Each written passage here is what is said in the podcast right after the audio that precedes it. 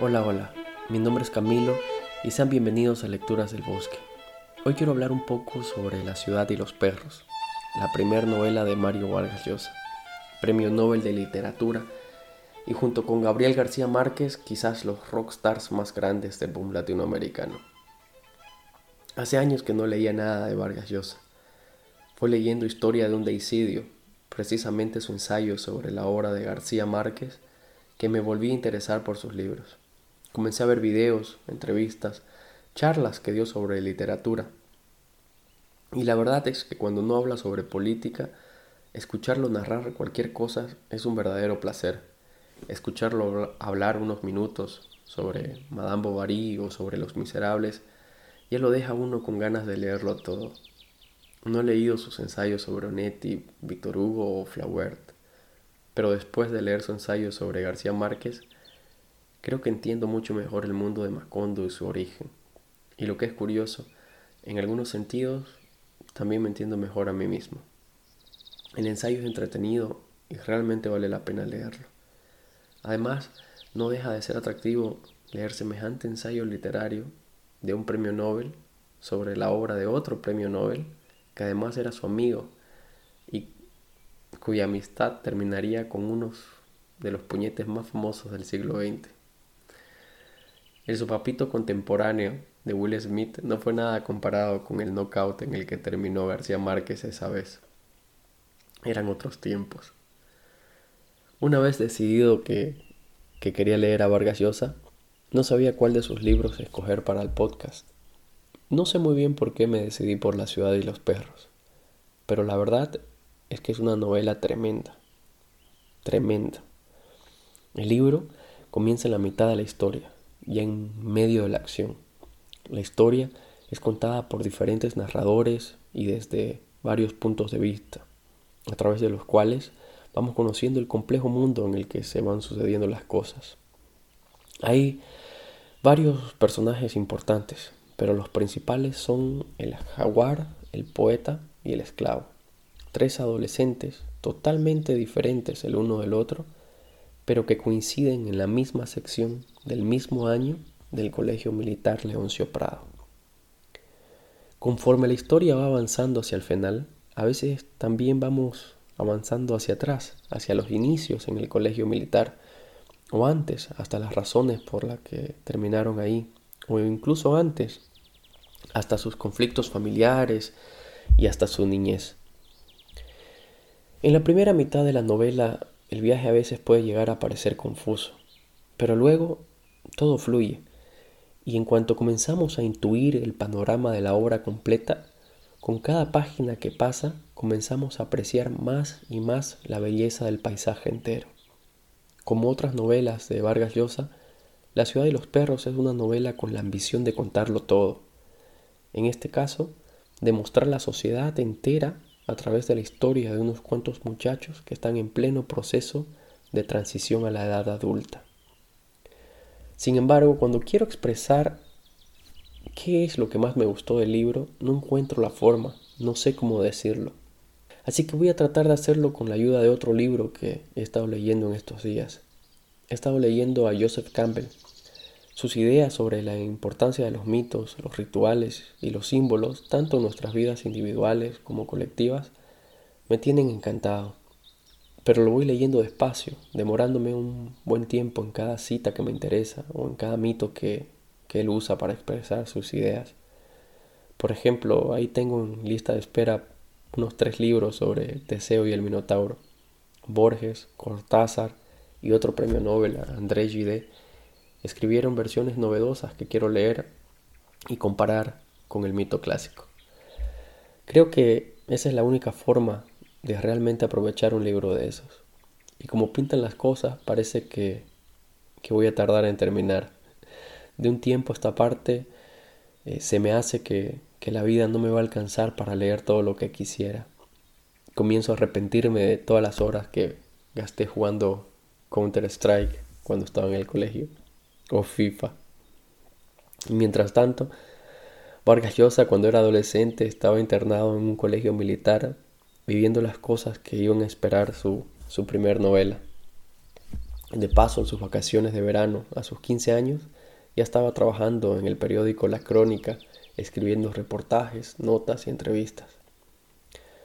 Bueno, en fin, en el prólogo que hace de este libro, El, el héroe de las mil caras, Joseph Campbell habla sobre la tragedia y la comedia como medios narrativos y sobre el valor simbólico que tiene cada uno de estos, de estos medios narrativos en nuestro viaje interior, así como de su importancia como medio de catarsis y redención.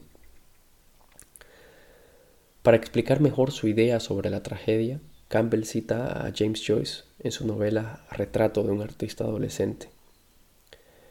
En esta novela, a través de, del personaje Stefan Dedalus, que por si acaso viene de Dédalo, que es el, el personaje mitológico que, que inventó, que construyó el laberinto del Minotauro. Bueno, a través de este personaje, James Joyce dice, compasión es el sentimiento que paraliza la mente en la presencia de todo lo que es grave y constante en los sufrimientos humanos y lo une con el humano que sufre. Terror es el sentimiento que paraliza la mente en la presencia de todo lo que es grave y constante en los sufrimientos humanos y lo une con la causa secreta. Pero, pero ¿qué es la causa secreta? ¿Qué quiere decir la causa secreta? Es, es lo que no es evidente, es la razón más profunda sobre el por qué pasan las cosas.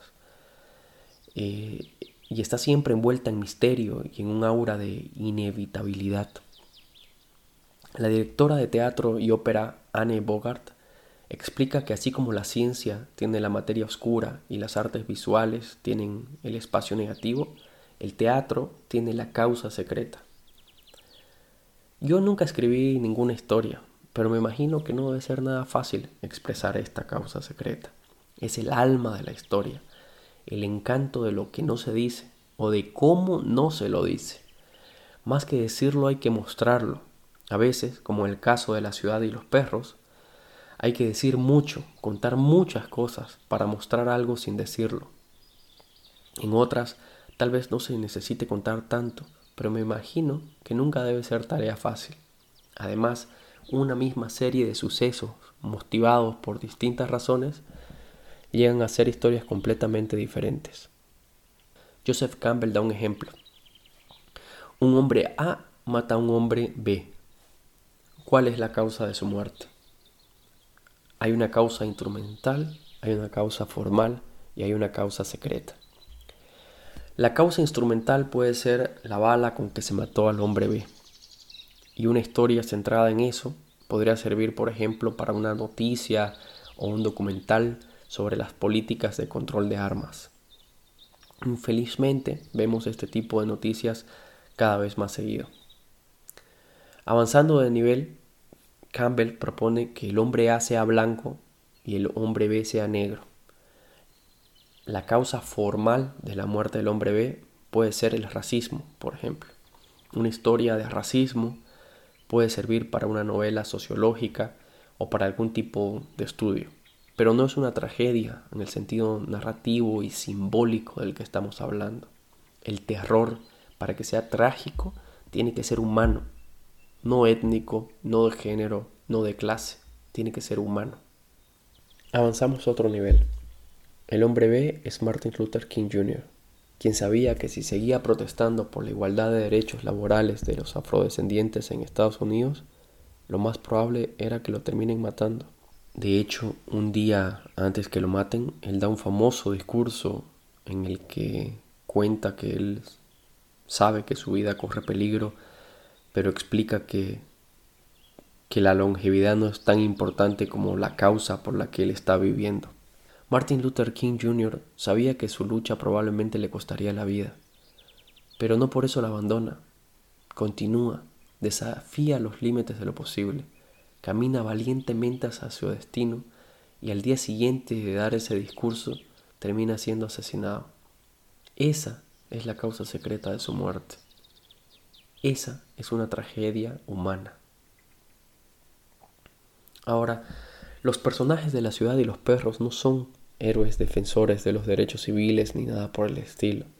Son adolescentes de diferentes partes del Perú y de diferentes clases sociales que en medio de todo tipo de violencia tratan de encontrarse a sí mismos.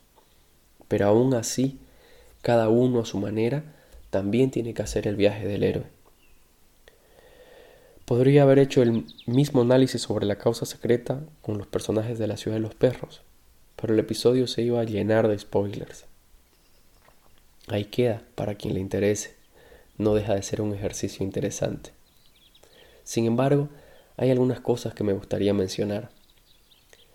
Como en el ejemplo anterior, todas las vidas tienen un límite. Y al desafiarlo, uno se acerca a este límite. Los héroes son quienes siguen su objetivo a pesar de las consecuencias del destino. Y la causa secreta de su muerte es precisamente la forma en que viven. Uno muere en tales o cuales circunstancias o situaciones, en gran medida de acuerdo a las decisiones que uno toma en los grandes momentos de presión. La causa secreta de todo sufrimiento es la muerte. No puede ser negada si se quiere afirmar la vida, dice Joseph Campbell. Ahora bien, la vida tiene fases y morimos y renacemos varias veces de manera simbólica antes de nuestra muerte real y definitiva. La ciudad y los perros es una novela principalmente sobre la transición de la adolescencia a la vida adulta. Una pequeña muerte también. En cada uno de los personajes podemos ver cómo la forma en que viven esa transición es también la causa de cómo mueren para dejar de ser niños y convertirse en hombres. El servicio no se abandona salvo muerto. Esa frase se repite tres veces en el primer episodio del libro que se narra desde el punto de vista de Alberto, el poeta, y cada una en una circunstancia diferente. El servicio no se abandona salvo muerto. Hago tanto hincapié en este concepto de la causa secreta porque creo que es precisamente de ahí que nace la fuerza y la belleza de la ciudad y los perros. La forma en que Vargas Llosa nos narra la historia nos paraliza de la forma en que explica Joyce, nos paraliza a ratos con compasión, a ratos con terror. Al final de la novela se termina de armar el rompecabezas de la historia y quedamos en ese estado seminirvánico propio de las narraciones bien logradas, apreciando cómo cada detalle nos fue conduciendo de manera ineludible, casi matemática, yendo y viniendo a través del tiempo, a través de una estructura perfecta, usando diferentes narradores para aprovechar mejor los conflictos y dilemas de cada personaje, queriendo abarcarlo todo. La ciudad de los perros es una, una novela total. Trata sobre la masculinidad, la violencia, el poder y la autoridad, las clases sociales, la diversidad de la sociedad peruana, la justicia, la lealtad, la venganza, la sexualidad. Trata sobre, sobre lo jodido que es ser hombre, que es ser hijo, que es ser padre, ser madre, sobre lo terrible de haber nacido pobre, en un país pobre, sobre la inmutabilidad del mundo, pero al mismo tiempo sobre el poder transformador del amor y de la muerte. Nos va conduciendo, decía, de manera inevitable a la tragedia, hasta quemarnos en una poderosísima catarsis para llegar luego a la redención. Para mí, de hecho, la, la escena del velorio es una obra maestra en sí misma. Y al terminar, cerramos el libro diciéndonos a nosotros mismos, sí, así es la vida. Porque todos, al igual que, los muchachos de la ciudad y los perros, hemos transitado esos caminos, hemos hecho cada uno a su modo aquel viaje, sin duda siempre accidentado, en el que hemos tenido que dejar de ser niños. En mi caso yo también tuve una especie de círculo, solo que menos violento. Tuve amistades con personajes interesantísimos, como mi amigo Búho, hijo de un sirio dueño de camiones, que también tenía un cine para adultos, con el que conocí parte del bajo mundo boliviano, la vida de mercado y de frontera, con mi amigo el judío, maestro de la carroña humana, o mi amigo Maki, que en cada borrachera soñaba con exportar plátanos verdes al Japón. ¿Qué será de mis amigos? Con algunos todavía tengo contacto, con otros infelizmente no tanto. Una buena historia es siempre una experiencia enriquecedora, porque nos ayuda a gestionar el tesoro más grande, nuestros recuerdos, esa cadena de memorias fragmentadas de lo que más o menos hemos sido. ¿Cuál fue la causa secreta que nos hizo tomar las decisiones que tomamos? Vivir de la forma en que lo hicimos. Hemos vivido de acuerdo a nuestras convicciones sin importar las consecuencias del destino o aflojamos a último momento. ¿Cómo ha influido eso en la persona que más o menos hemos llegado a ser? ¿Cuál es la causa secreta que nos lleva hoy hacia nuestro ineludible destino? Y cuando llegue el momento y nos volvamos a encontrar frente a frente con la muerte, ya sea en la risa o el abandono de nuestras personas más cercanas, o ya sea en el frío de un salón militar, ¿cómo la vamos a encarar? ¿Quién sabe? Tal vez lo hagamos como el esclavo, o como el poeta, o como el jaguar. Como siempre, espero que se animen a darle una leída al libro. Vale la pena. Cualquier comentario pueden escribirme a lecturasdelbosque.gmail.com Un abrazo y hasta la próxima.